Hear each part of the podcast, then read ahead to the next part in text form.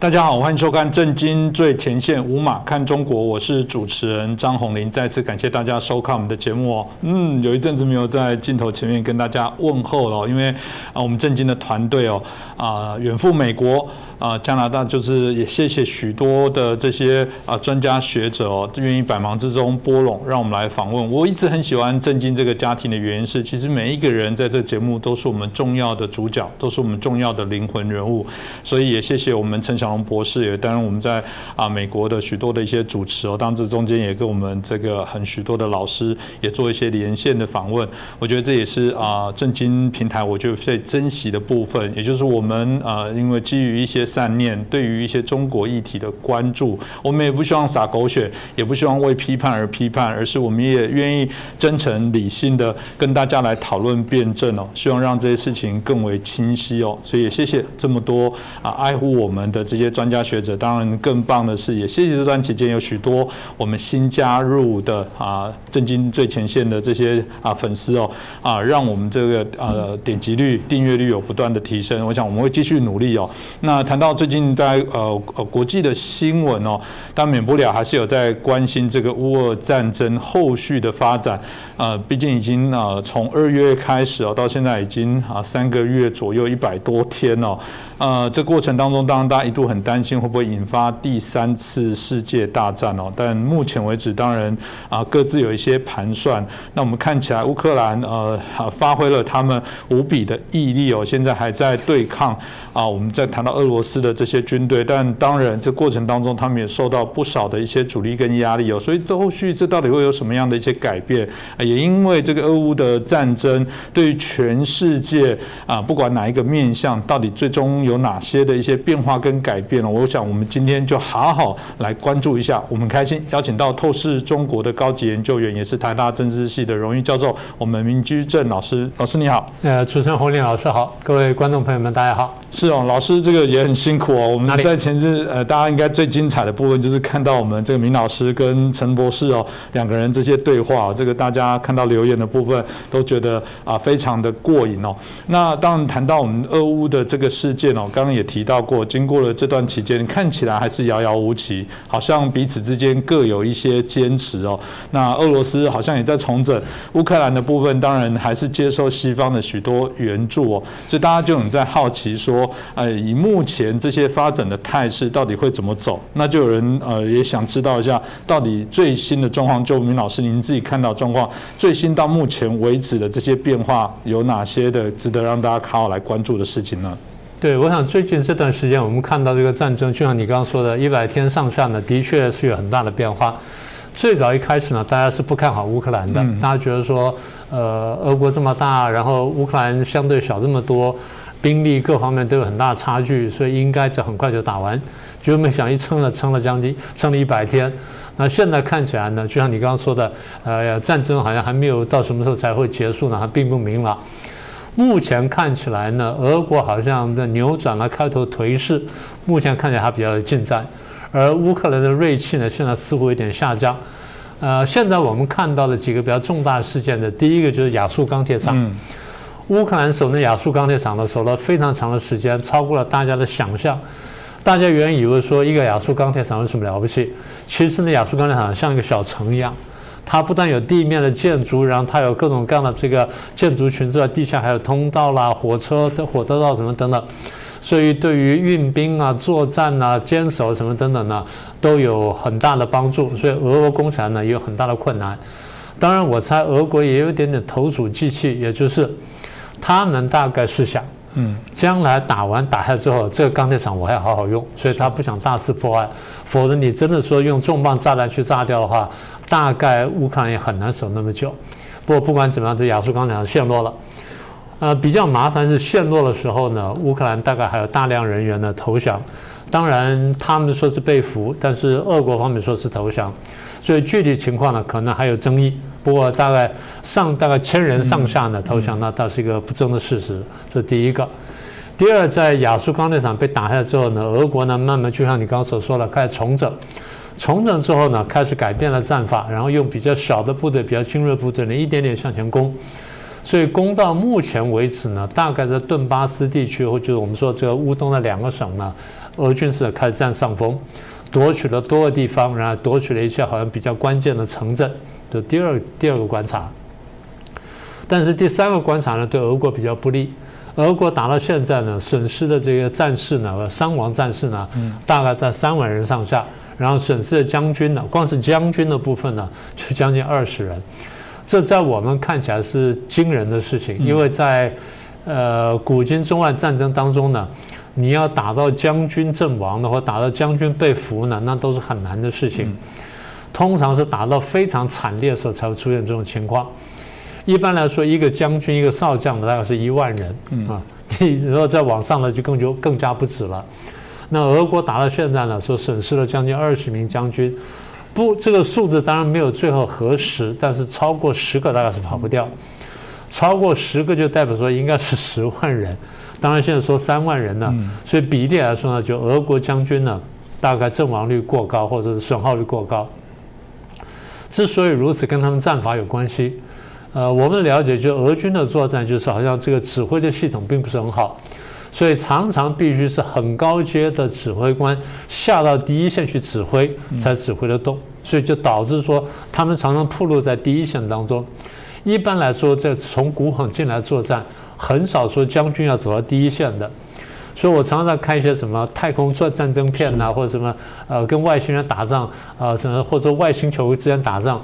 然后某一个这星球联盟的帝帝国那个这个最高最高的这个指挥官是谁呢？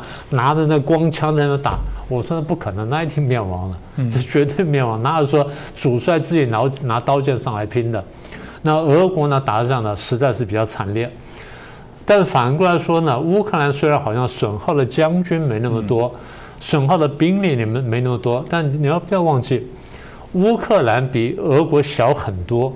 他的兵力是有限的，虽然说他这八年来，就从二零一四年克里米亚战争之以以来呢，训练了很多的部队，还有很多后队后备部队可以用，但是呢，他的人口数比起俄国来说还是差很多。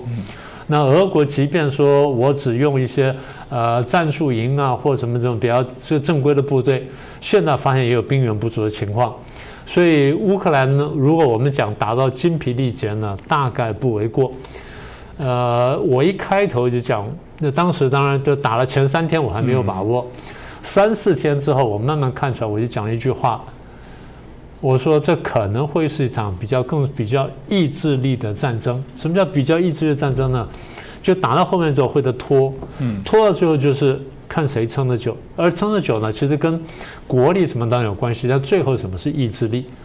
我们都晓得，有时候拔河比赛或者做什么就很耗体力的运动的时候。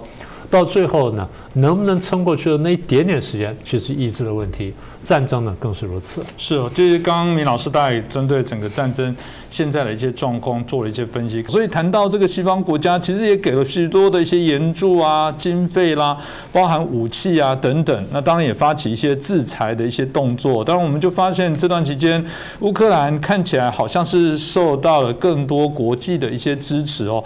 不过，好像越打也没有想象中我们刚刚提到的，真的叫做这个一面倒的胜利哦。刚刚老师也提到了几个很。重要的地区可能啊，外媒都诚实承认说，可能六成七成左右的区域都被俄罗斯所控制。那另外一个，西方已经用出我们最早在节目谈到什么核弹级的制裁。你看，这个欧盟也开始希望在年底对石油各方面东西想做一些动作。可是这么多的动作，显然也还没有让俄罗斯自息哦。这到底怎么回事？明老师您怎么看呢？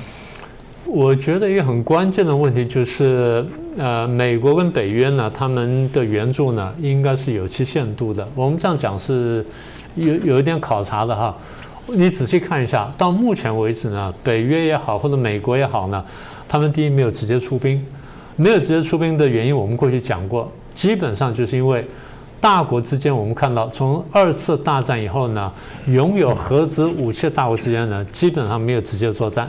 至少没有公开直接作战，呃，譬如韩战，美国继续主打了，然后俄国后来呢偷偷参战了，但是俄国没有讲，美国知道俄国参战，但美国人没有讲，因为一旦讲了，撕破脸了，双方那可能就要见真章。那我有核武，你有核武，到最后那最后怎么办？所以从二战以后，我们讲有核子武器大国基本上没有直接交战，那这次呢也不例外。这就说明为什么美国不直接出兵。那你说美国不出兵，北约可以出兵？不是，因为北约是美国主导的军事同盟。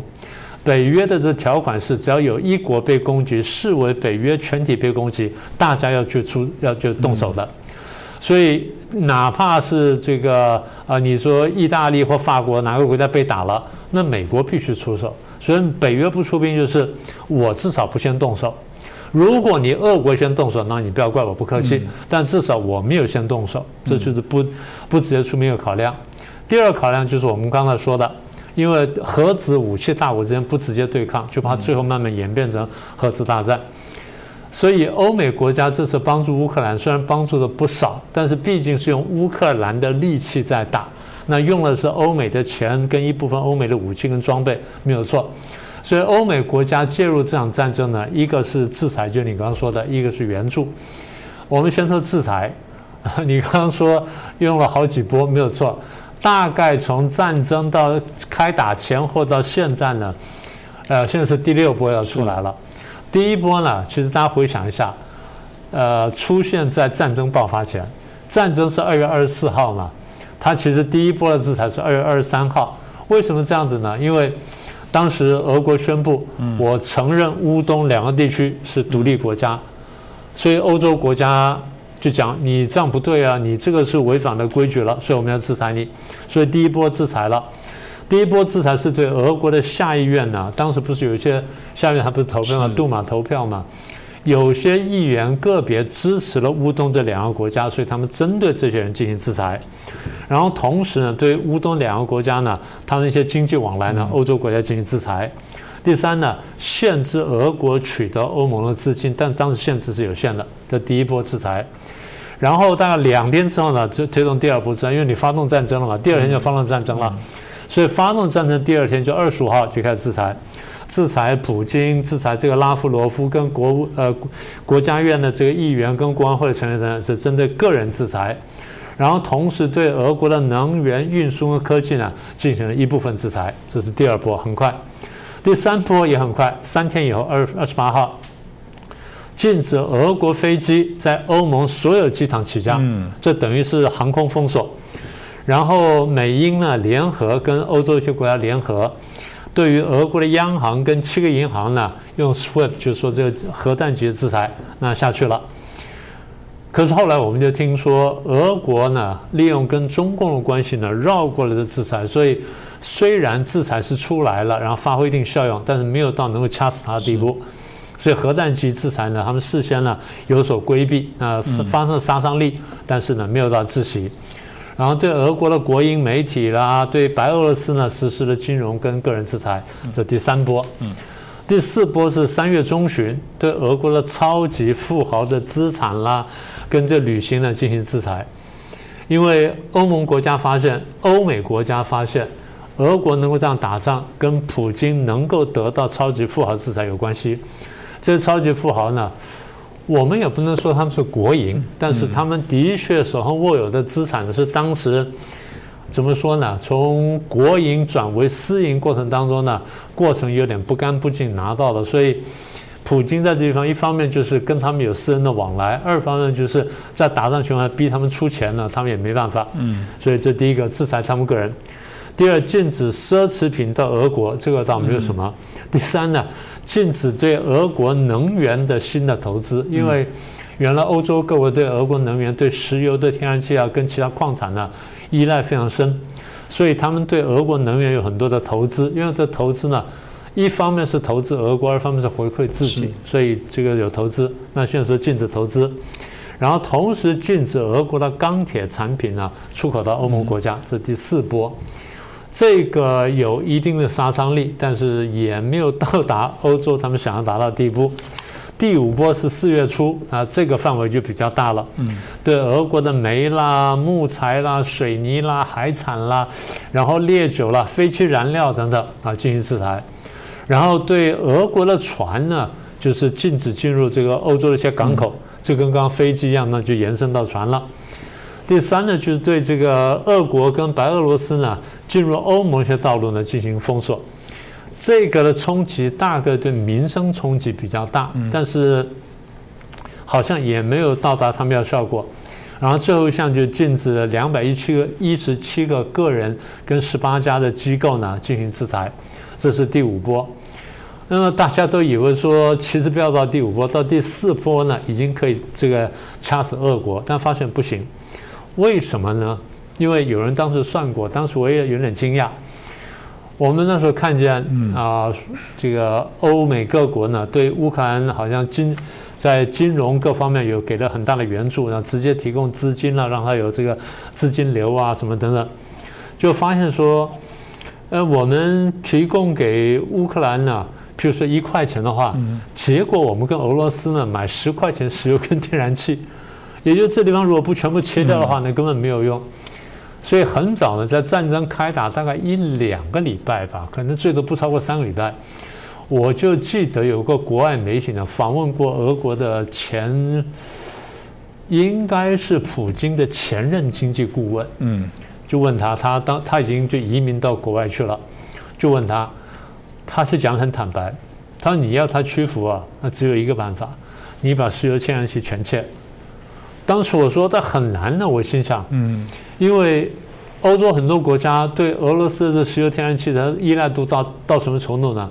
从百分之三十到百分之一百，嗯，每个国家不太一样。是，那如果这个给乌克兰的这个援助是一块钱，然后你给这个俄罗斯买东西十块钱的话，那等于是十比一啊！你怎么样在钱上都很难掐死他。所以现在第六波要出来了。第六波是这两天才刚刚通过的。嗯，欧盟现在原则上达成协议，在今年年底前全面禁止俄国的原油跟石化这个石化产品呢，这个进入到欧洲。但是对于陆地油管呢，倒不限制。啊，这是第一个。如果真的做到的话，那这个杀伤力很大。第二，就提供乌克兰的九十亿欧元的资金流动性需求，因为财政枯竭。任何一个国家打仗啊，其实打仗非常耗钱的。过去我记得我们节目就讲过，拿破仑那时候打仗说，有三个要素啊，第一个要素是钱，第二个要素呢是钱，第三个要素还是钱。所以现在我们活生生看到了。大家回想一下，美国在当年打韩战，这么强的国家打三年半，就经济陷入很大的危机；打越战打了五六年，财政几乎崩溃。美国这么富裕的国家，打一个这么这么小的地方的小规模战争，就打到财政几乎枯竭。当然，你知道每个国家用钱方式不一样啊，什么的，是我们同意。但是呢，以以一个这种现代化经济要支撑这种战争呢，还是很困难的事情。所以，乌克兰呢，打到说我们讲是精疲力竭，其实精疲力还有就是黄金的金呢，也是精疲力竭。那这是可以想象。呃，所以欧洲国家说我们要帮助乌克兰啊，让它给资金流动，同时提出的就是他们在研究战后怎么样帮乌克兰重建，然后打造个平台。反过来说，俄国的财政也并不并不好，因为你你说啊，呃，给乌克兰一块钱，你给俄国十块钱，没有错，是，但是俄国的耗费非常大，大家看俄国坦克被打掉上千辆。然后俄国的飞机、战舰都被打了，更不要说你是其他这些后勤资源等等。我们可以看到，俄国这么有钱的国家，呃，当然相对乌克兰来说有钱的国家，俄国这么一个相对有钱国家，在这场战争面前呢，也是很受不了的。所以一段时间之后，大概其实不一定要等到年底，真的说把它掐死。其实我觉得过程当中，俄国的这财政呢，应该已经。很沉重的负担了。是啊，当然这过程当中有许多的呃各种不同面向的角力啊，有的在台面上，有的在台面下。呃，你说俄罗斯完全都经济被断绝吗？大家过去也一直担心，这中国在后面私下的部分还是有在出手帮忙。那另外一个部分是最近的新闻也看到说，印度这个趁机大买便宜的买了一堆这个便宜的原油，据说在这一段时间也是进了他们过去整年的什么总量，或者甚至多少倍。哎，这大概都是延伸的问题啦。但大家这么帮忙，然后或者是至少欧美几个西方自由民主的国家这么相挺乌克兰哦，但看起来乌克兰刚刚老师也提到了，还是有点疲乏。我们还是看得出，呃，民众的这个斗志的高昂，包含许多人也慢慢陆续返乡。但真的吗？这种疲弱的状况只是短期，还是真的还是有一些隐忧呢？我会。觉得有点隐忧，因为战争打到这种地步，然后损耗这么重呢，其实对于攻防双方来说呢，都是很沉重的负担。整体来说，我们必须看见，就是乌克兰呢，这这么长时间来啊，它的军事准备其实是不够的。有人会怀疑，这乌克兰过去不是军事科技很发达吗？没有错，军事科技很发达。可是乌克兰在一九九一年从苏联分离出来之后。他们决定，我们只要在欧美的这些支撑之下呢，我们的国防不用太担心，所以他们维持了最低度的国防，然后很多钱呢，这个这国防工业呢是直接卖出去的。过去我记得我跟你讲过呢，呃，我在住学校的时候呢，旁边就有乌克兰的专家，嗯，也就是他们这个人才呢，什么很多外流流的非常厉害，那流到台湾，你说被我碰到一两个。但流到大陆呢，大概是十倍到百倍。大陆当时用重金挖角，因为乌克兰，乌克兰军工科技的确发达，然后大陆很早就看到，所以九一年苏联瓦解，然后乌克兰独立出来之后，乌克兰当时经济情况不好，而中共呢大力挖角，他挖乌克兰、挖俄国跟挖东欧很多国家专家呢，的确挖了很大一批。这也说明为什么这几年啊，他的这军事科技呢看起来突飞猛进的原因。所以我们说的就是。乌克兰呢，长期以来虽然有这种基础，但他没有真的用来建设自己的军备，很多地方是拿去出口了，甚至就是卖了出去，卖断掉了，所以本身的军事准备是不够的。嗯，虽然二零一四年克里米亚之战过后，他们有努力重建，但毕竟呢，还时间比较短，还不太够。这是第一点。第二点，各位注意到，俄罗斯对乌克兰开头呢进行了饱和轰炸跟饱和攻击。当然，这个饱和度跟距离我们的想象呢还有一段差距。我们猜测有两个原因，一个原因是俄罗斯认为再这样打就够了，而应该他就会投降，他会逃走，然后就瓦解，我们就可以接收了。就没想打下去的居然还不够，就多打了一些，但是不敢全打完。为什么？因为全打完的话，万一这个时候被欧洲国家、被北约、被美国，甚至被中共或者被谁打进来，了我不是麻烦了吗？所以他必须留一些自保。那留一些自保，这就不敢用了。那这个东西就留起来，万一什么地方，呃，你说海参崴什么出了问题，或者说这个北方四岛出了问题，那怎么办？所以他们没有敢全部拿出来用。不过，虽然没有拿出来用，俄罗斯毕竟是一个建设军备比较长的国家，嗯，所以打乌克兰呢，这样的轰炸呀，乌克兰呢受伤是很严重。你看到最早一开头，就我记得很清楚，嗯，俄国每天发战报说，我今天打击了乌克兰多少军事设施，嗯，打击了什么，打击了什么什么，给了一大批数字出来。我们也看见很多飞弹啊什么的落下来，然后也看到飞机轰炸等等。所以乌克兰受伤的确是非常严重。你说一个原来军事准备就不是很够的这个国家，虽然有过欧美的培训，然后你的主力部队一直避免决战，然后这个非常飘忽，你看起来打的比预期想象要好很多，但是呢，毕竟受伤很严重。受伤严重的结果就是你要反扑的力度呢就会有所不足啊。这第二点。第三点，我刚才刚才提到，欧美各国提供武器有点自我设限。为什么呢？因为很多国家有点投鼠忌器。嗯，呃，最近好像大家可能在这个报刊或者媒体上看了个漫画，说是乌克兰人呢，呃，嘲笑德国，说你们提供武器，但是你们速度非常慢。一个蜗牛呢，然后用塑胶袋绑了一个小小子弹，慢慢送武器过来，这蜗牛般的速度，非常贴切。所以德国呢是讲了话，然后说要帮忙，但是呢速度非常慢。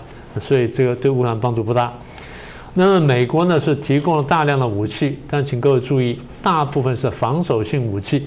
什么叫防守性武器呢？第一，攻击的这个那个爆炸爆炸威力比较小，也就打击爆那个力度比较小。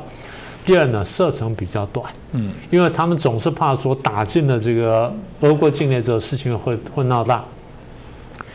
我记得在战争开打没多久，一个朋友就问我。大家都说攻击是最好的防御，那乌克兰为什么不直接进攻这个俄国的源头？当时我的答复是：如果你进攻的话，那火可能烧大了。所以乌克兰想说，我只要把俄国打出去，让他不再进来就行了。但你说要我从那边从源头打击的话，我有点害怕，我怕把事情闹大。乌克兰这样想，欧美各国大概也这样想。嗯，尤其是欧美各国在提供武器的时候，甚至可能给了乌克兰下了条件。啊，你不能用到境外去 打，这地方是俄乌边界哈，不好意思，你只能打到乌克兰这边了，不能打到俄国那边去啊。所以这么久，我们听到的消息就是，俄国只有抱怨过几次，说，哎，我有几电电境内有几个点被打，嗯，这没有太多了。如果照理说，你直接就打到他部队在俄国集结那地方，打完就解决了。你发现没有做这个事情啊？所以刚刚讲说，第一，攻击的这个射程有限；第二，就是爆炸这个攻击的这个威力，这个攻击的武器的威力有限；第三，很可能就做了限制。所以乌克兰打仗呢，有点绑手绑脚。那当然，最近大家也看到消息了，美国同意提供说海马斯多管火箭等等。但是射程是有限的，嗯。啊，虽然说这次可以多管齐发，可以一次把一个阵地或者把一个集结部队摧毁，但是射程有限，好像只有八十英里吧，所以这样的话，也就是对于刚刚讲说越界打击呢，恐怕有困难。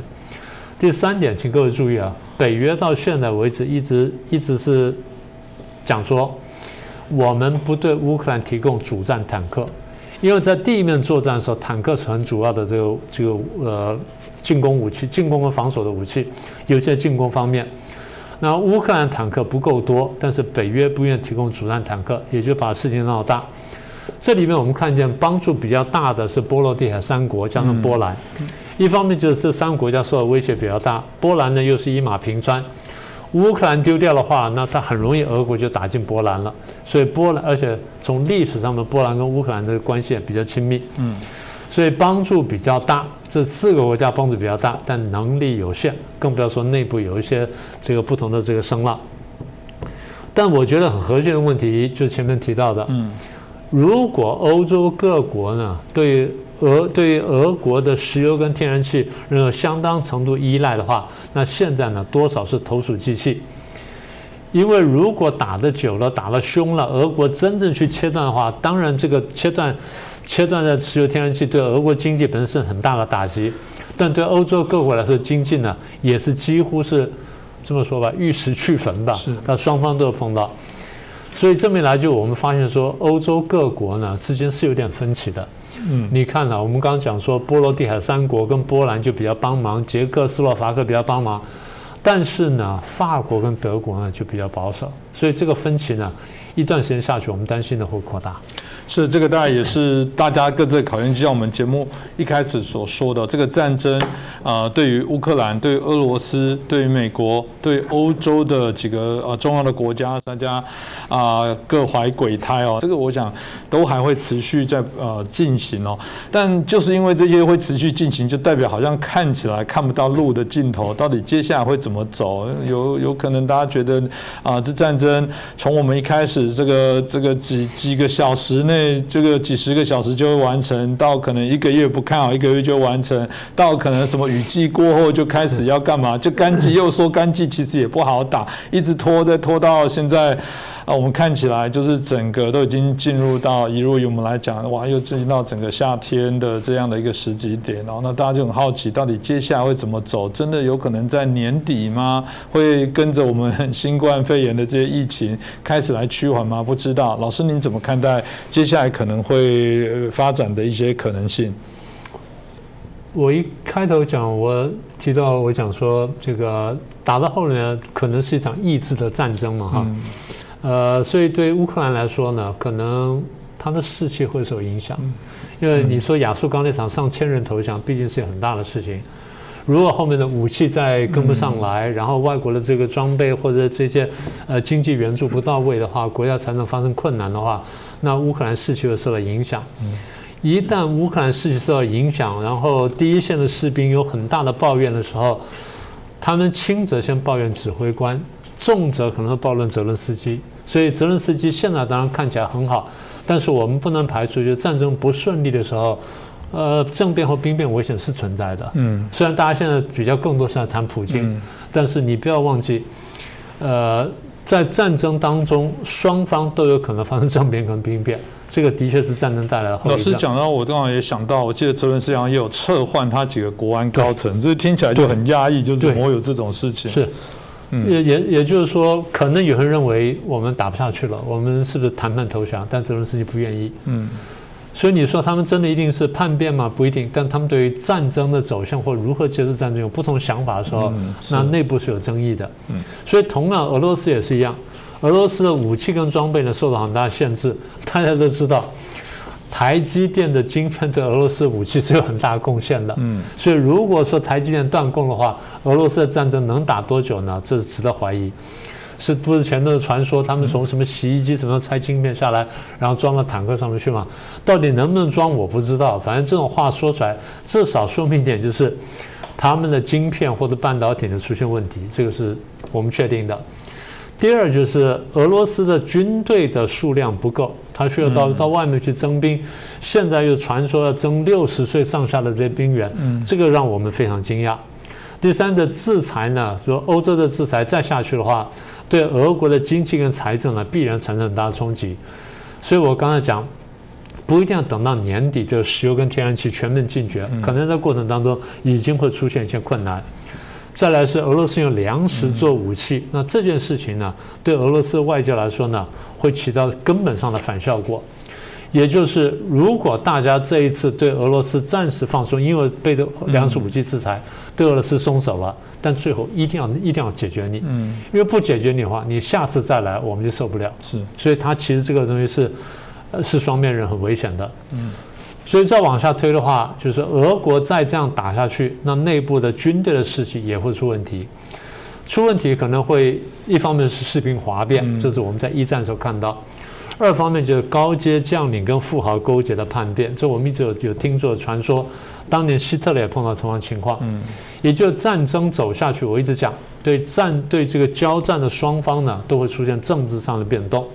还有一点，我们不能低估就是普京的健康，虽然我们现在不确定，但从外面看起来很多形象呢，的确是有问题。嗯，从战争史的角度来看。呃，你说要预言战争结果的确很困难，因为战争有太多偶然的因素跟太多不确定性。嗯，就像当年的越战，谁都认为美国要打赢了，就后来越南打，与北约打赢了，大家觉得可能想象吗？很难想象。呃，所以我的结论还是开头那句话，这是场意志的战争。打到最后呢，如果不能很快分胜负的话，最后就是看谁撑的比较久，然后谁的气比较长。是，其实每次在谈到俄乌的部分，从我们一开始的时候，大家就有在谈论说，今日的乌克兰是不是明日的台湾？当然从不同角度来看待，有些人正面的看待说这样子比喻更好，让大家有忧患的意识。有人说不同了，这会不会恐吓我们大家？那呢，也因为这个普丁现在的一个啊处境，大家也认为说。对习近平来讲，也是一个警示。所以，就像一开始所说的，这个俄乌的这些战争，基本上已经针对每个国家，他们重新在盘点、认识他们自己、认识他们的价值。同时，因为尤其民选的国家，他们的人民的价值，他们人民对一些事情、对一些国家的好恶的观感，也在这一次产生一些质变了。我想，对中国的态度是最明显，因为中国啊，始终啊，对于跟俄罗斯这种入侵的部分，不予以。这个所谓的啊正面的谴责，甚至在许多时候关键联合国的投票，还做出许多让啊民主国家较不能接受的这些结果。慢慢当然也促成大家认为他们是同盟，他们就是结拜。那也因为这样子，大家可以看到西方许多国家的民众慢慢也对他们自己的政府对中国政策的部分提出许多的提醒了。那台湾也是，台湾这段期间当然因为现在疫情升温哦，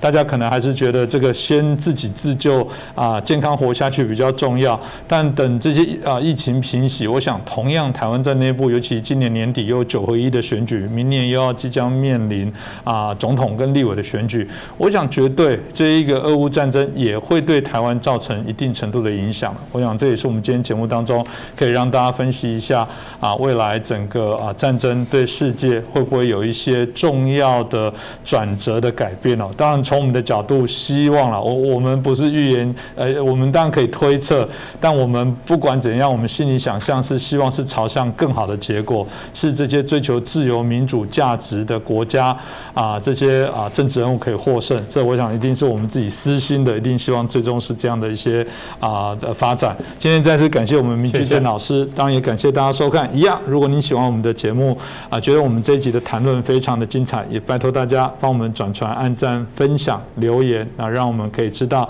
啊您的一些想法啊，也让我们的节目可以越来越好。再次感谢大家。各位震惊最前线的好朋友们，我是主持人张宏林，欢迎订阅我们的频道，也记得打开小铃铛，掌握最新节目通知，让精彩评论不错过。更欢迎留言、转传影片。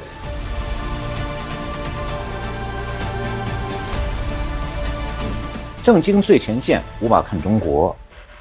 呃，我是美国外景主持人程晓农。中共啊，最近这些年来一直在不遗余力的全面推进海军的现代化建设。那么，二零一二年的时候呢，中共召开十八大的时候，当时的这个军委主席胡锦涛提出来呢，要把中国建设成为这个维护海洋权益的海洋强国。那么，到了二零一八年四月的时候，习近平又重申了这个立场，而且强调说要建设强大的人民海军的任务，从来没有像今天这样紧迫。那么，中共的海军现代化究竟是个什么样的状态？今天啊，我们的节目很荣幸的邀请到了前中共海军司令部航空兵部的姚成中将，来为我们的观众朋友们解析今天的中共海军。姚中校您好，哎，你好，陈博士好。嗯，呃，今天啊，这个我们的观众朋友们可能会很好奇哈。台湾面对的这个中共的威胁，首先是来自海军。那么对台湾来讲，中共的海军是对台湾的最大威胁。而正好呢，很难得会有一个机会，有您这样一位前海军司令部的军官，来为我们介绍中共的海军，这样的机会实在是太难得了。那么我想简单的，可不可以先请您介绍一下原来所在的这个？中共的海军总部的司令部，它的构成是什么样？有哪些部门？然后您所在的这个航空兵部是属于其中的哪个部门？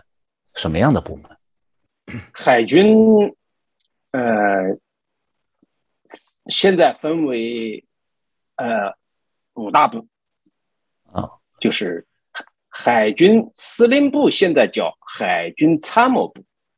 就是全军统一改了，不叫司令部了，都叫参谋部。嗯，那么还有政治部，嗯，后勤部，嗯，装备部，嗯，修理部。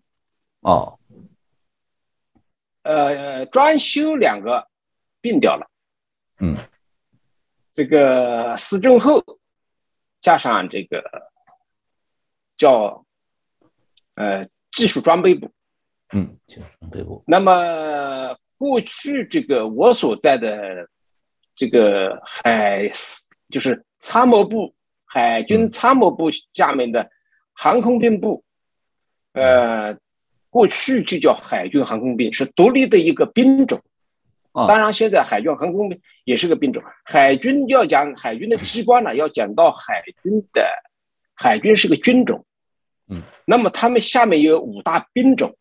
嗯，兵种那边呢，就是说是水面舰艇，嗯，是一个兵种，啊，潜艇是一个兵种，嗯，航空兵是个兵种，嗯，这个岸防部队是个兵种，嗯，还有一个作战队，嗯，那么相对应的来说，这个参谋部下面的部就是对口单位，就这样的分的，嗯，当然还有一些业务部门，你比如说作战部，嗯，情报部，对吧？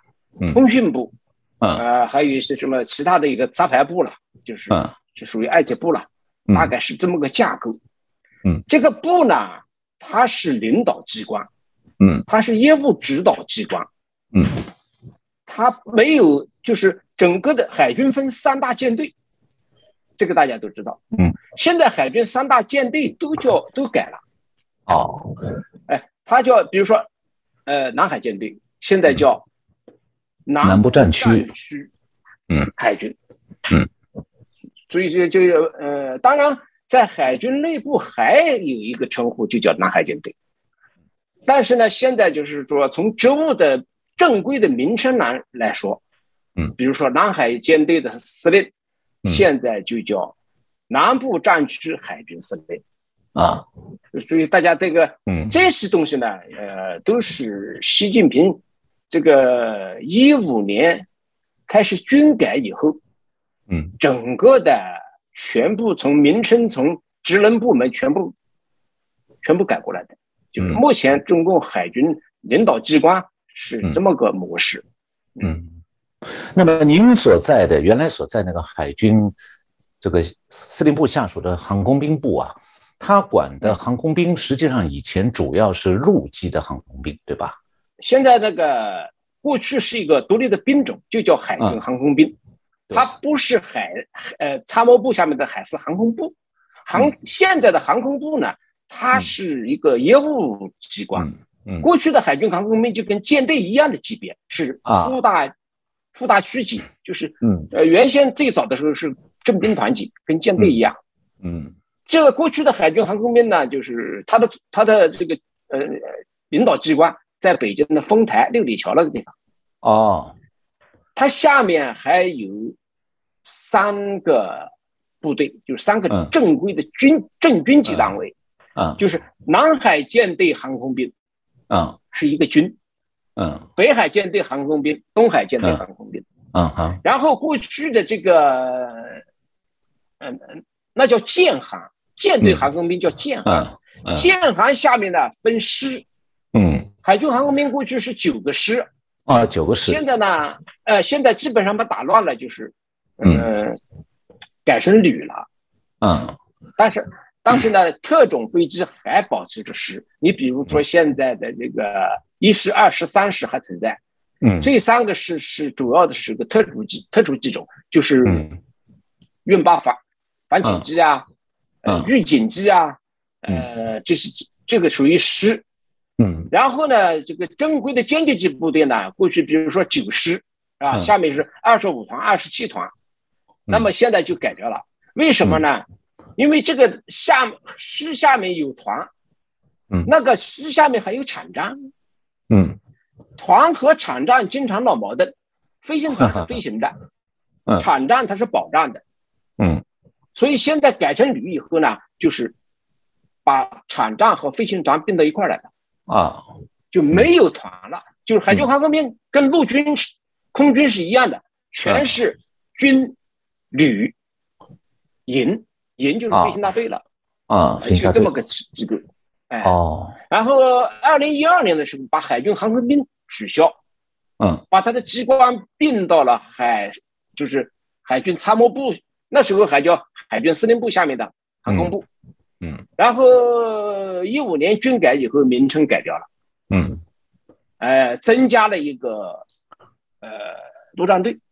陆陆战队本来就是南海舰队有两个陆战旅，嗯，现在已经发展到八个陆战旅了。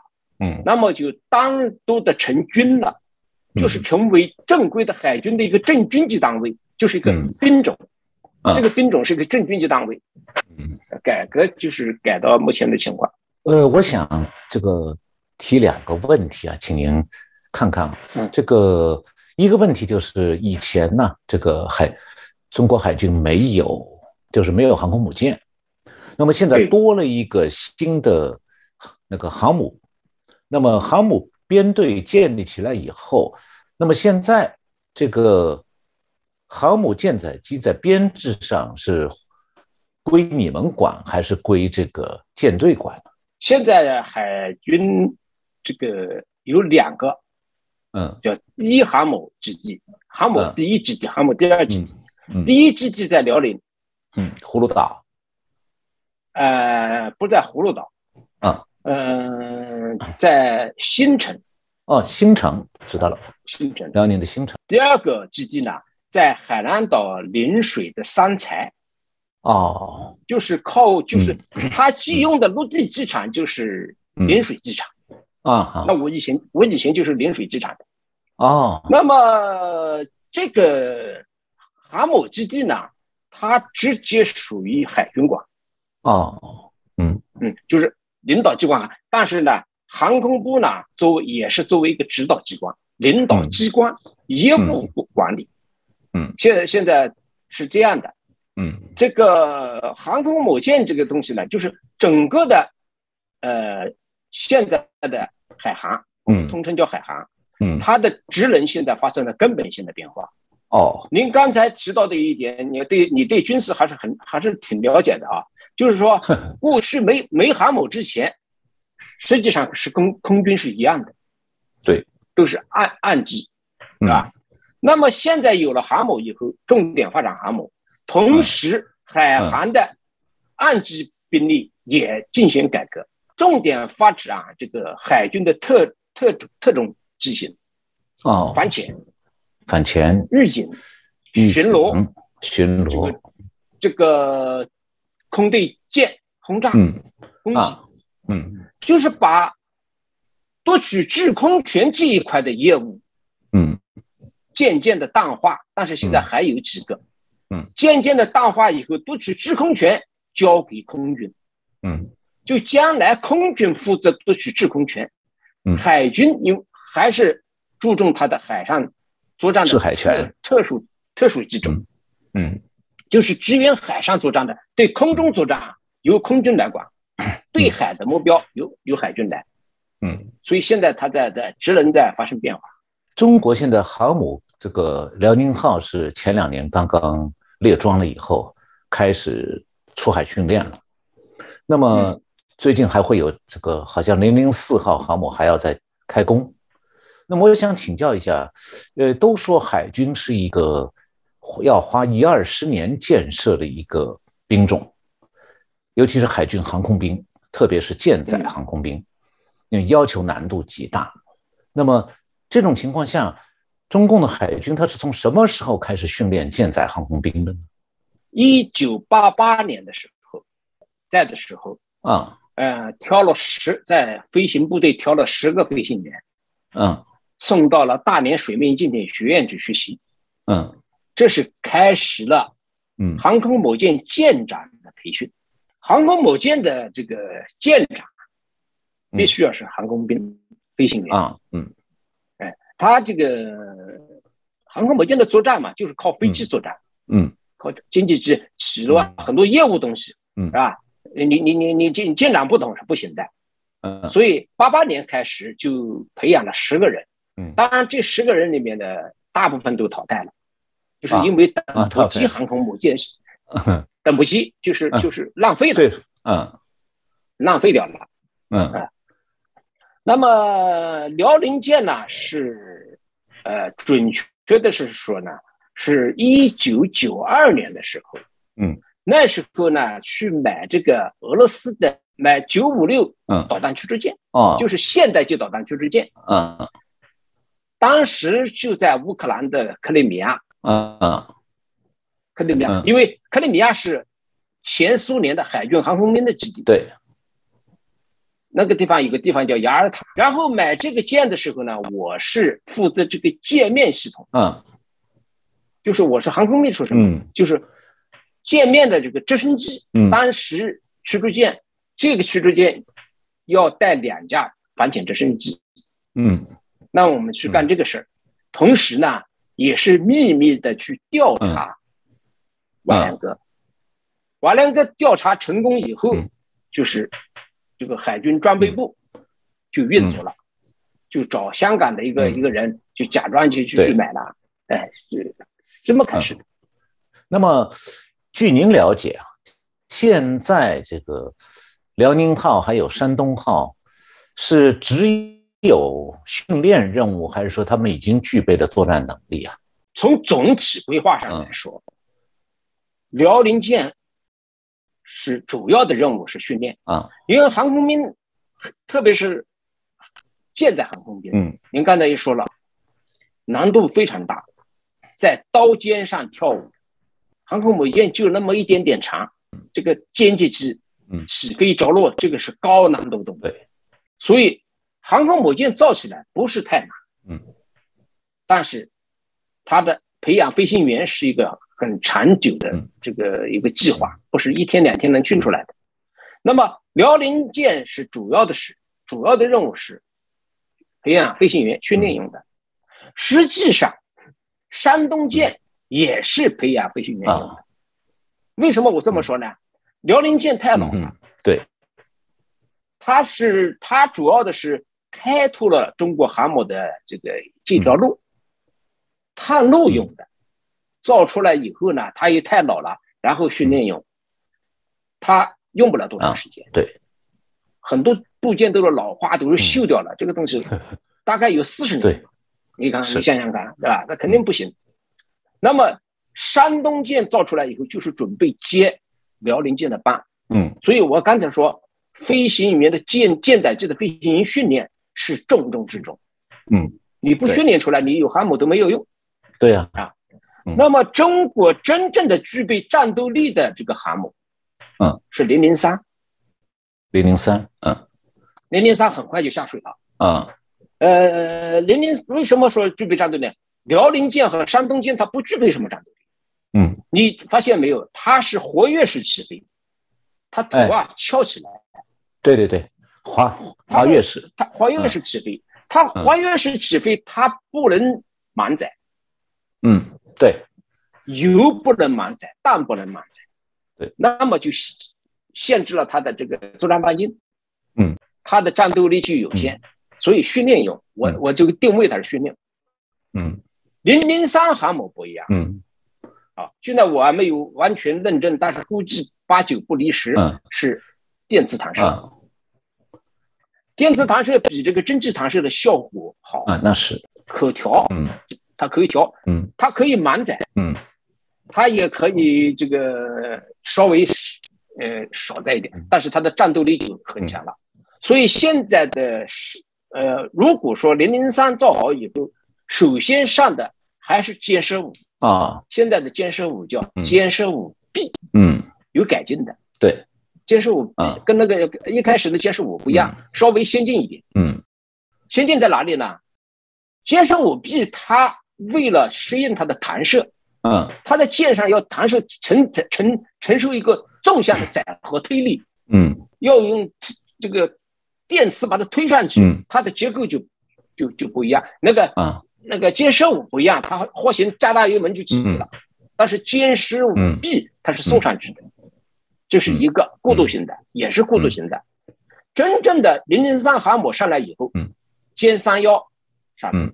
啊，所以歼三幺现在已经舰载机已经在紧锣密鼓的在做了，嗯，哎，未来的舰载机是歼三幺，嗯，那您估计中共这个海军舰载航空兵啊，什么时候就是把北上零零四甚至零零五也出来，什么时候它可以形成双编队的这个出海作战的这种能力啊？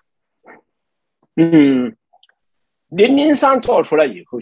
下水以后，嗯，零零四造起来就很快，啊，它不需要再研制了什么的，它就有模式了，嗯。另外，现在中共造这个大型的军舰呢，它不是那一个厂造，嗯，对，他把计划给分给了各个厂，嗯，各个厂造好以后，把弄到那个江南造船厂去拼装，啊，总装，拼装，嗯，很快，啊，所以零零四造起来，大家现在在说在造。其实零零四一两年就能下水，嗯，没有问题，嗯，零零三是第一条，它还要摸索，嗯，下水以后要试航，嗯，试航以后要西装，对，西装以后再形成战斗力，没有两年不行，嗯，那么零零四将来就省了很多事儿了，哦，再一个呢，这个网上现在扯的很多的说，中国到底要造多少条航母？嗯，这个情况我非常了解，因为啊，呃，这个我了解着。零零零三这个型号，嗯，造两条，嗯，就是零零四跟零零三是一样的。嗯你研制了费那么大劲造就造一条，划不来。啊，它的保障呐、它的技术啊，嗯它就就保障那一条不行，它要造两条。嗯那么这两条造好以后，后面是不是发展核动力的？嗯，那就现在就不不清楚。那应该发展核动力，但是现在为什么不发展核动力呢？嗯不需要，不需要。因为中，共海军，嗯，核动力航母啊，嗯，它是远洋作战的。对呀，中国目前的海洋权力，它只是在南海、东海、北海，在西太平洋这个很近的地方，嗯。它零零三就够了。嗯，再一个核动力航母呢，是大概是从什么时候呢？从这个呃二零零九年，嗯。在上海嗯。就先做什么呢？先造一条核动力破冰船。嗯。在这个破冰船上试验它的核反应堆。嗯。这个核动力航母它主要的是核反应堆嘛推动对，嗯。所以它的核技术不行。嗯，西方国家对它围堵，嗯老毛子也不给他技术，嗯，那是，对吧？本来老毛子也就也没有核动力，嗯，对，俄罗斯 也没，俄俄罗斯的核核呃这个航母是乌克兰造的，乌克兰造出核核动力航母。嗯所以说，中共先在这个呃，先造那个核动力嗯破冰船，嗯这个运作正常以后，把这个核反应堆放到航母上了。嗯。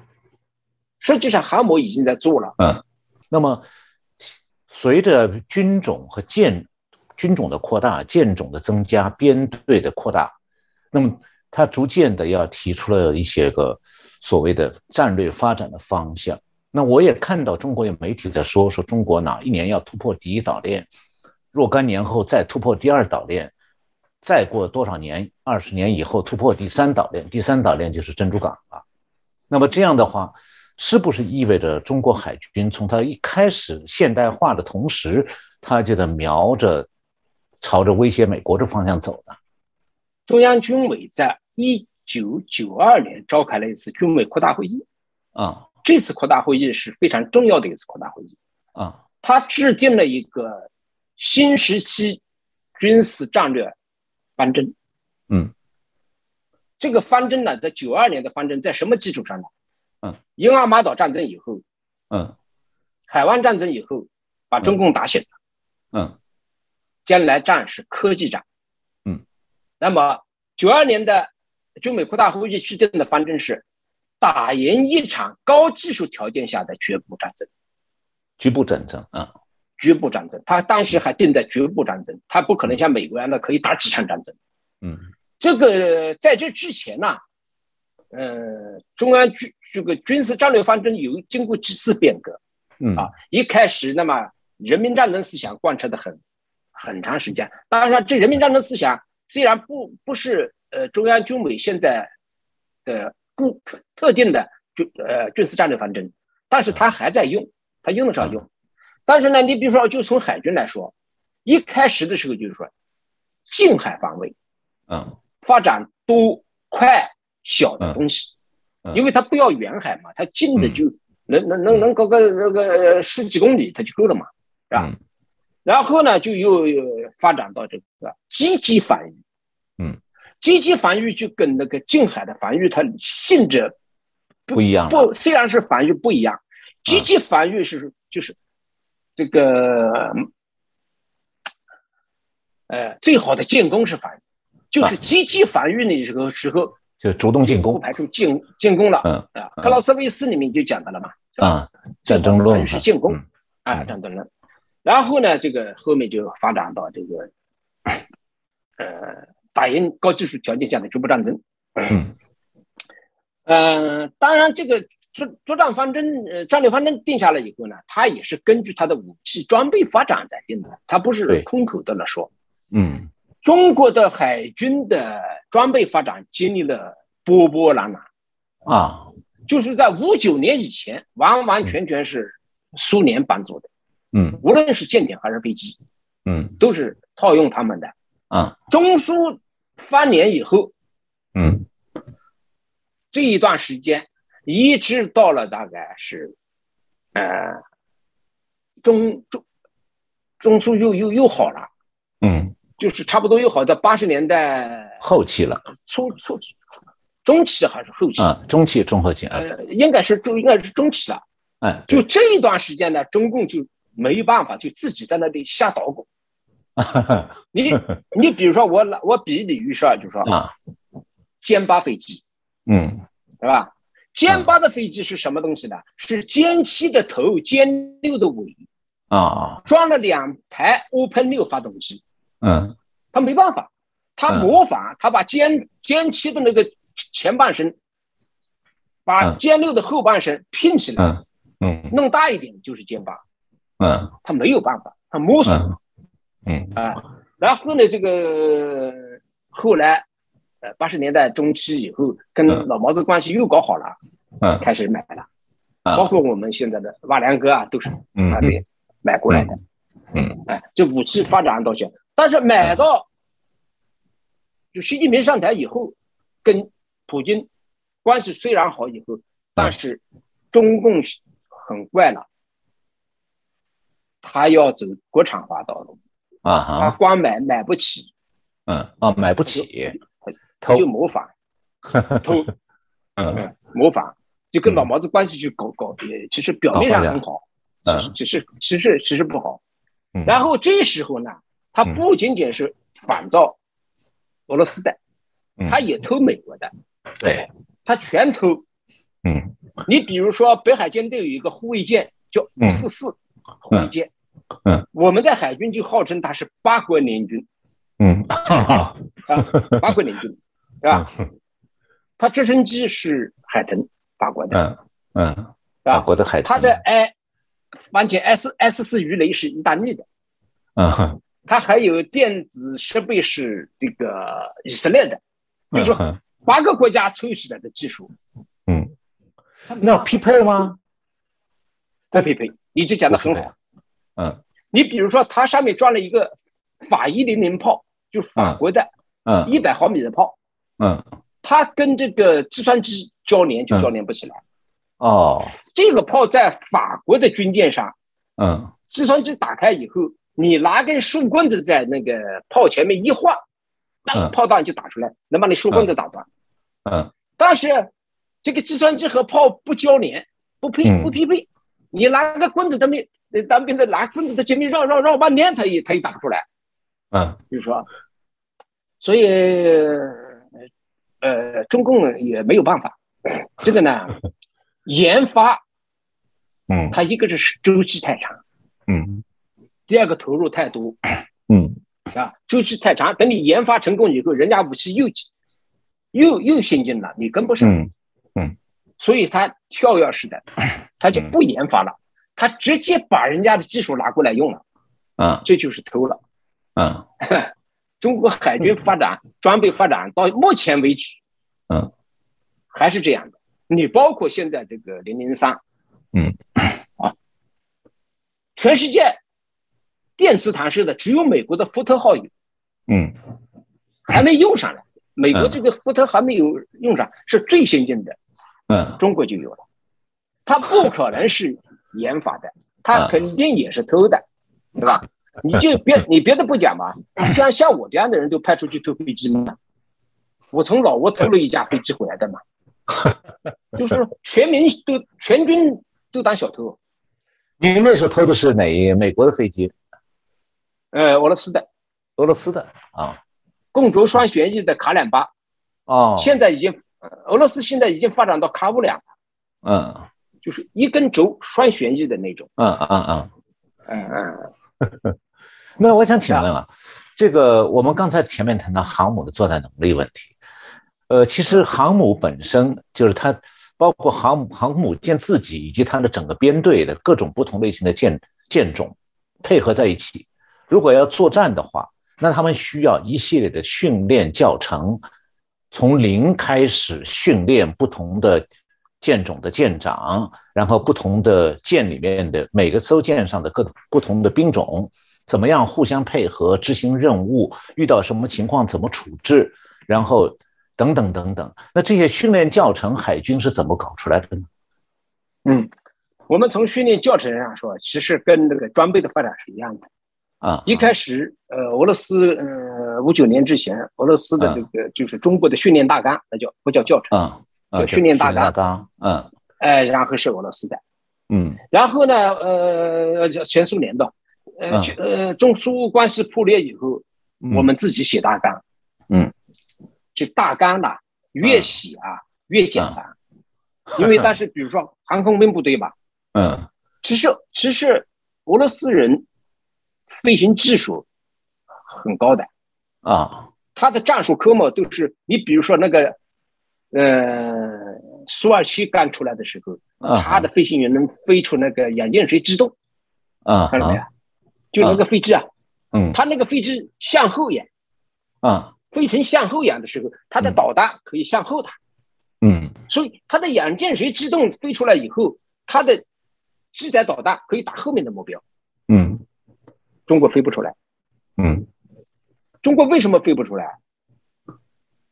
领导不让飞，啊哈，一个团摔了一架飞机，领导要倒霉，影响他上升，他属于消极保安全，他就是，而且中国那时候，呃，飞机造的不容易，嗯，你不能把飞机寿命都飞完了，嗯，由于紧张。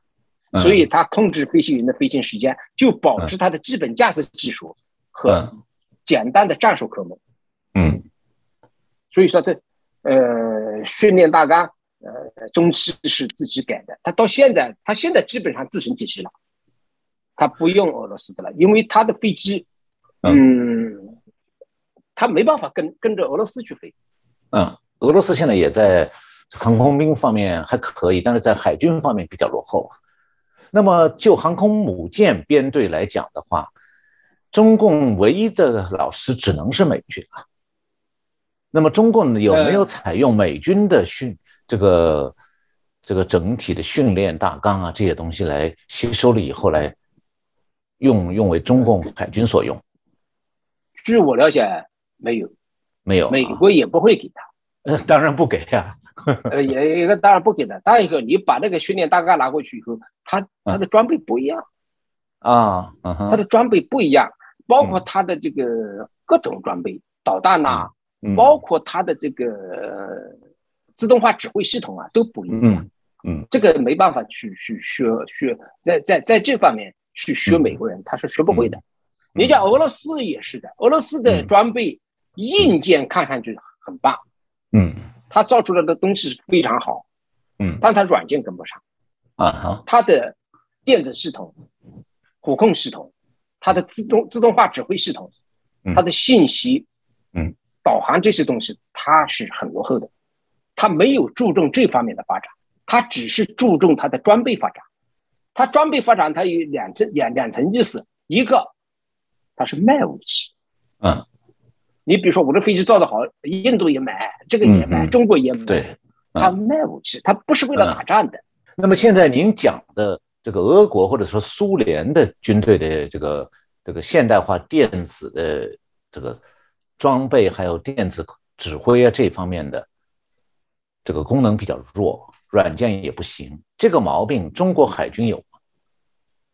他两个差不多，差不多。中国中国的。弱点，嗯，最大的弱点是它的这个软件，啊哈，自动化指挥系统，它的这个电子，这个预警，嗯，情报，嗯，这个导航，嗯，它，它跟俄罗斯是差不多的，啊，一个水准。的，呃，兄弟两个差不多，甚至，嗯，我我这么跟你说啊，啊，你现在看中共在。搞军事演习，嗯哼，不断的军事演习吧，嗯，但是到现在为止，他所谓的合成演习很少，合成演习，他都是单兵单兵演习，嗯哼，呃，你比如说他的舰艇出来了，嗯，好，舰艇与舰艇之间的互相的站位配合，嗯。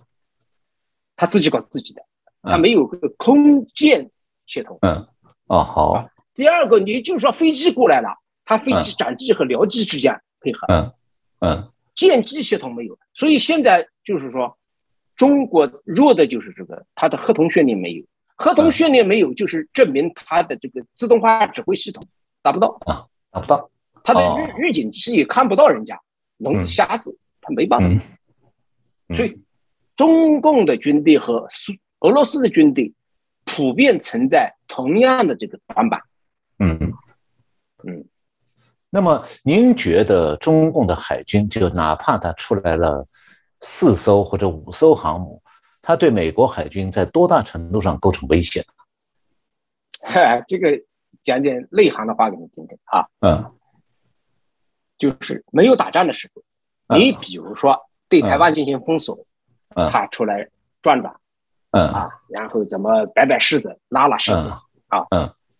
一打仗他们就往回跑，嗯 哼目标太大，嗯。速度又慢，嗯。别说美国人把它打掉了，台湾的导弹就可以把它打掉，嗯。哼这航母打掉就丢人了，哈哈哈哈对吧？所以不是说他的航母，中共的航母，包括他的这个零七五的两栖攻击舰，嗯。他一打仗的时候，他肯定把它藏起来，藏到内海里面去，嗯。然后他这个周边部署一些防空导弹，嗯。对吧？嗯。嗯，然后呃保护它，嗯。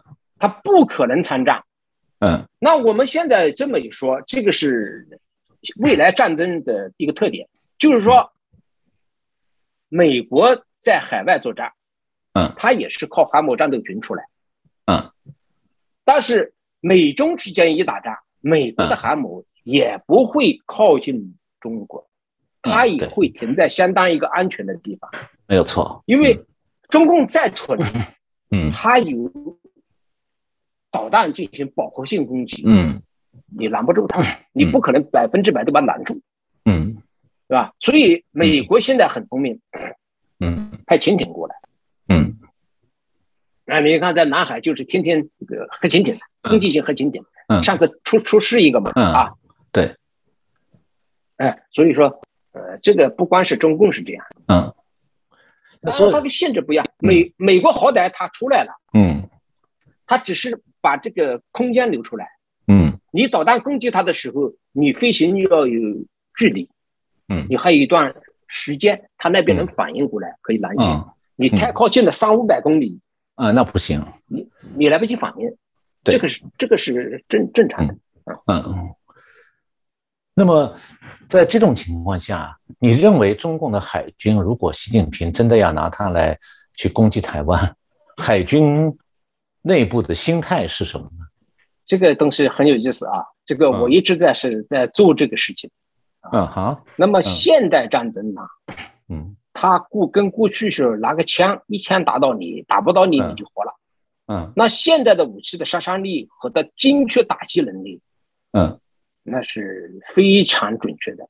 嗯你比如说，你一条这个零七幺这个呃登陆舰，嗯，你上面装了一个加强营，嗯那好了，那一下把你打沉了，你全沉海里去了，你对不是在陆地上还可以跑。所以海军对海军对于台海作战嗯，消极的，很消极的啊，很消极。为什么呢？嗯、在中美之间进行贸易战的时候，初期，嗯嗯。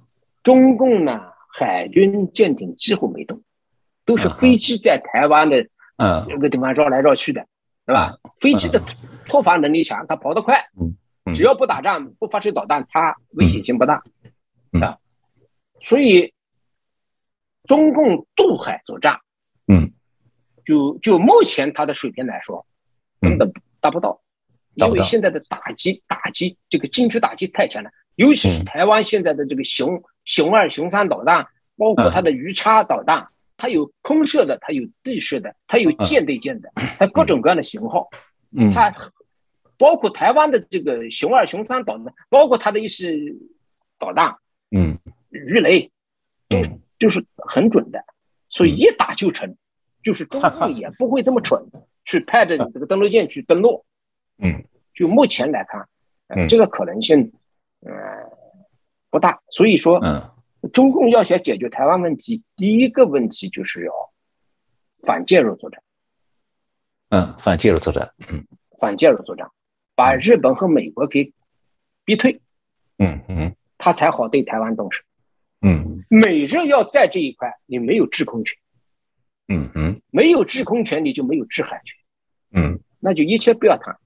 嗯，您这个解释啊，已经把这个台海两岸这个发生武装冲突的这个至少近期若干年内可能的前景已经讲清楚了。呃，那么最后我想请问您一下，这个您觉得，呃，从中长期来看，中国海军的发展能够保持现在这样的速度继续下去吗？逐渐逐渐越来越大，越来越多，然后这个貌似实力越来越强，会是这样个趋势吗？他现在讲的是规模，他已经发展到了四百五十艘左右了。嗯嗯就是到目前为止，我们嗯他出来一条舰，我们就在登记一条舰。嗯，那美军大概在三百条，不超过三百条。嗯，那那就是说，呃，数量上，嗯，中共多啊。嗯当然，中共大部分都是小小东西了，嗯这个千把、两千吨的、三千吨的都有。美国都是十，美国的航母要有十十二条，嗯，都是嗯十万吨以上的啊。嗯那么在吨位上说，嗯，这个中共呢，就是美军是四百五十万排水量，这个吨位，嗯中共大概是它的一半，哦一半。数字比它多，嗯。吨位反而只有它的一半。嗯。啊我我刚才讲了一点，就是，呃，这要从中共的这个海洋战略方针来说，啊啊我们在在部队的时候呢，八六年制定的这个封台预案，嗯，封锁台湾作战预案，初步的当时定的就是二零零五年具备嗯武统台湾的能力。啊哈。那么八六年到二零零五年将近有二十年，二十年嗯。嗯，那这二十年不能什么都不干了。嗯哼那就是说封锁台湾。封锁台湾是什么呢？因为台湾两头在外，哎对。台湾要封锁起来，导致它的这个经济崩溃、嗯嗯。社会动荡、嗯。政党人气，然后嗯。跟中共，跟中共那时候跟他关系很好啊，经常做生意嘛，嗯啊，老兵又又回到中国嘛，然后就嗯。用这种呃渗透啊、和平统一的办法，所以制定了一个封锁台湾的作战预案。嗯。这个作战预案当然每年都修改，根据武器嗯装备的发展不同。嗯一开始怎么封锁啊？嗯。布雷，布雷，嗯啊布雷。布雷航空航空兵和水面舰艇的突防能力都不够，嗯。你不可能飞到、啊。那时候说飞到台湾东部不够，那时候干什么呢？就是潜艇布雷，嗯。当然嘴巴说。啊嗯。也没有布啊，也没有 就是吓唬人呐、然后到了九五年、九六年时候，李登辉搞什么一两国论，就是嗯。要要台湾要直选，是吧？要嗯。要就走走民主化道路，嗯。是吧？你看九五的神威九五演习和神剑九六演习，就嗯。增加了导弹封锁，嗯嗯就是我一不高兴就在你台湾哪个角画一个方块，我嗯导弹演习，就是嗯。增加了导弹封锁。嗯嗯。那么到了习近平上台以后呢，他的这个军舰和飞机发展的很快，嗯。他就增加了飞机封锁，啊然后呢，现在又进行了军舰又在绕台了，他一步步的往里面逼。他封锁是配合他的统战和渗透，嗯嗯。它是相互。真正的台湾是封锁不了的，嗯，就是目前你封锁台湾也封锁不了。你首先你台湾的东面你嗯没办法封锁，有日本在那地方，你封锁什么呀？嗯。啊，这是一个吓唬人的，就像造原子弹一样的，吓唬你的，不是用的。这个封锁是达到这个目的，啊哈。永远都封不了。只要美日在那地方，你怎么可能封呢？嗯。你可以把台湾海峡两头堵起来，封起来。嗯嗯你北面、东面、北面、东面、南面这那一块你封锁不起来。嗯，这个当时是只是说，呃，有这么个预案吧，就是也是也是下级糊弄上级。我讲句实在话，军委要你干这个事儿，你海军有个编个东西上报，嗯，我们就搞这东西，是吧？其实我们大家都知道，这都是空的，都是你上级糊弄下级，下级糊弄上级，起不到作用的。嗯，那么真正的动了这个脑子以后，嗯，就是九二年的军委扩大会议定了这个海军战略发展三个目标。嗯，我们一开始说在八十年代中期的时候说，二零零五年做好打台湾的准备。嗯，这也是邓小平在家里坐着没事干，八十年代的时候就是大家胡思乱想想出来。然后呢，这个这三这个三步走的预案呢，就是二零一零年突破第一岛链，嗯，二零年突破第二岛链，三零年突破第三岛链。啊哈，但是定现在好像把这个又加了五年，哎，推五年。不止。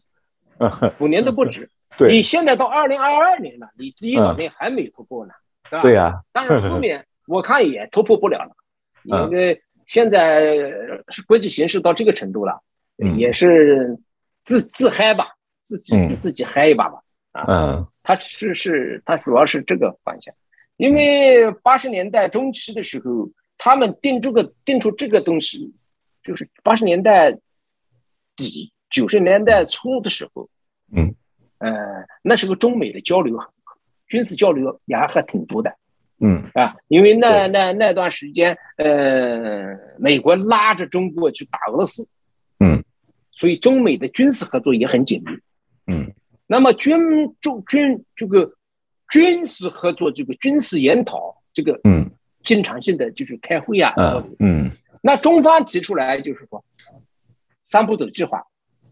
然后到了二零三零年突破第三岛链，就跟美国人说，嗯，到时候我们夏威夷为界，厦门夏威夷那边你管，夏威夷这边我管，嗯，美国人就警觉过来了，啊，凭什么？呃，这个包括这个谁也说过嘛，太平洋够大，够我们两个玩的嘛，是吧？习近平啊，就是，那就是说，所以说呢。他中共的计划做得很好，嗯，都在家里这个臆想，都在家里这个自己想，他没有看到国际形势的变化，嗯，你他推算不出来，他他盲目的自信，嗯，你包括习近平他什么什么东升西降啦，包括这一次俄乌战争，他也算错了，嗯，他也没有想到，他以为跟跟普京俩合作起来就可以称霸世界了。没几 天就就完蛋了，他现在自己都保保不住了。所以说呢，中共这个计划呢，嗯，你知道，包括他的这个武器装备的立项，嗯。啊，这个装备立项以后，然后就可以找军委要钱，嗯哼，有钱以后咱们就好办了，啊，发奖金呐，吃喝啊，啊，有三分之一用到这个装备上就不错了，啊，中共的体制它就是这样。呃，非常感谢姚晨中校给我们今天做了一个精彩的介绍。希望我们的观众朋友们这个多收看我们的这个节目，听听这个解放军海军司令部的这个海军现在的参谋部的原任的姚晨中校，他怎么向我们介绍中共的海军，以及这个海军将来对台湾、对西太平洋构成什么样的威胁？或也许可以。请您来更进一步的为我们的观众朋友们介绍更多的内容。呃，我相信我们也会有越来越多观众朋友们来关注我们这个节目。好，最后，好好，再一次感谢姚晨中将，不客气，感谢我们的观众朋友们收看我们节目，谢谢台湾的观众，谢谢大家收看。姚晨中将，我们下次再见，再见，嗯。